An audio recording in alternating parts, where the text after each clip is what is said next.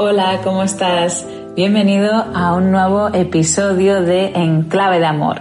Hoy vamos a hablar de quién decide en tu cabeza. Si en el anterior episodio hablamos de quién habla en tu cabeza, hoy vamos a dedicar este espacio para ver cómo podemos liderar mejor esa conversación que ronda nuestra cabeza y no parece tener final, porque es que realmente no lo tiene. No sé si tú también lo sientes como yo, que a veces esas voces se apoderan totalmente de ti, causando incluso en ocasiones reacciones emocionales incontroladas, no esperadas o simplemente no deseadas.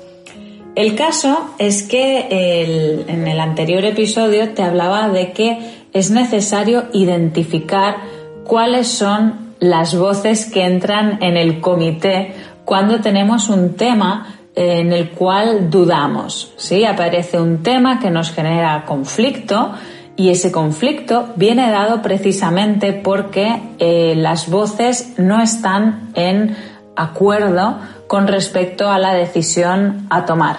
¿Sí? Eh, dejo el trabajo, no lo dejo, dejo la pareja, no la dejo, me mudo, no me mudo.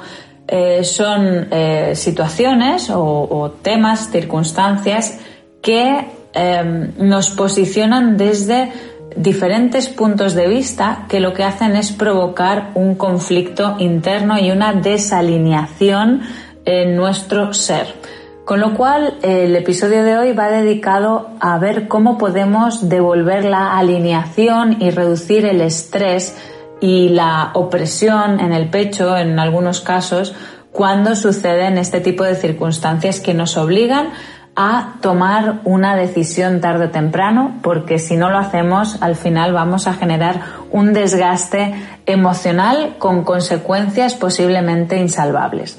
Así que eh, ¿qué hacemos una vez tenemos identificadas a esas voces? Em, porque sabemos que identificar no es suficiente.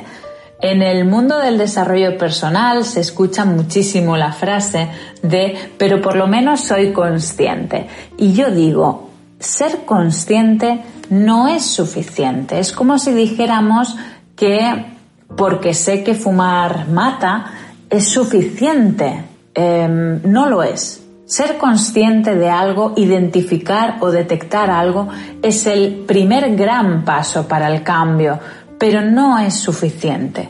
Así que hoy me gustaría subrayar la importancia de la coherencia y la correlación entre un cambio de pensamiento y un cambio de acción.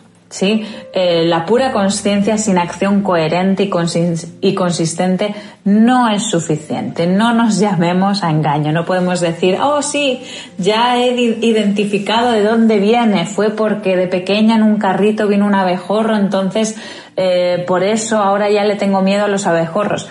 Eso no es suficiente. No es suficiente saber de dónde viene y por qué hago las cosas hay que activar y, operar eh, cambios en nuestra conducta, en nuestro comportamiento, para que la nueva creencia se instale. ¿sí? Es como si dijéramos que por haber comprado el nuevo software es suficiente. No, tenemos que instalarlo eh, y activarlo para que pueda funcionar.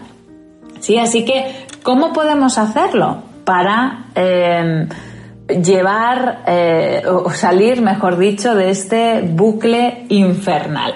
Pues después de identificar las voces, eh, la sugerencia es que em, el segundo paso sea identificar cuál de esas voces es tu voz más profunda, tu voz esencial, tu voz auténtica, esa que venía de serie antes de corromperse con creencias limitantes, con eh, experiencias negativas. ¿Cuál es esa voz esencial de tu alma eh, incorrupta, inmaculada, que viene del corazón? ¿Sí? Identificar esa voz. ¿Y cómo podemos hacer eso?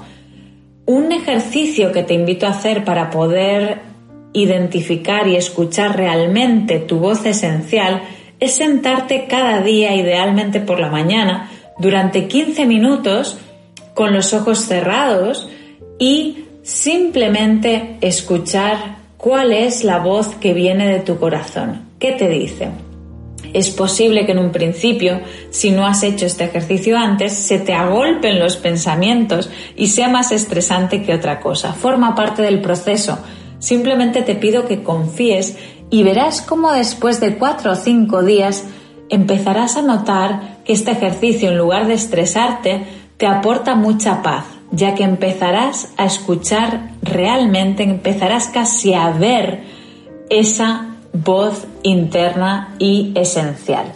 Una vez tienes identificada de todas las que tenías anteriores cuál es tu voz esencial, sería interesante descubrir cuál es la intención positiva de cada una de esas voces. ¿Qué quiero decir con esto? Identificar la intención positiva significa descubrir para qué viene cada una de esas voces. Por ejemplo, en caso de subirme a un escenario, es posible que a mí me entre miedo o vergüenza o una voz que me diga uy, uy, uy. En ese caso, la función de esta voz, si yo escucho realmente para qué ha venido, su función es protegerme, es que no me haga daño, es que no sienta vergüenza ni ridículo, me viene a prevenir de ello.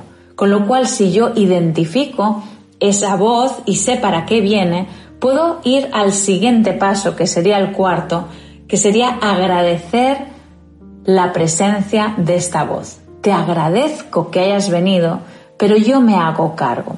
Pero es mucho más fácil em, catapultar el cambio y liderar nuestra conversación si identificamos para qué viene cada una de esas voces y agradecemos su presencia. Muchas veces en la lucha contra la voz del miedo o la voz de la pereza, en la lucha perdemos energía y perdemos el foco de lo que realmente queremos. Con este ejercicio lo que pretendemos es abrazar y agradecer todas las voces por igual y después de abrazar y agradecer cada una de ellas, decidir a cuál de ellas le quiero prestar atención, ser nosotros los conductores de las voces de nuestra cabeza.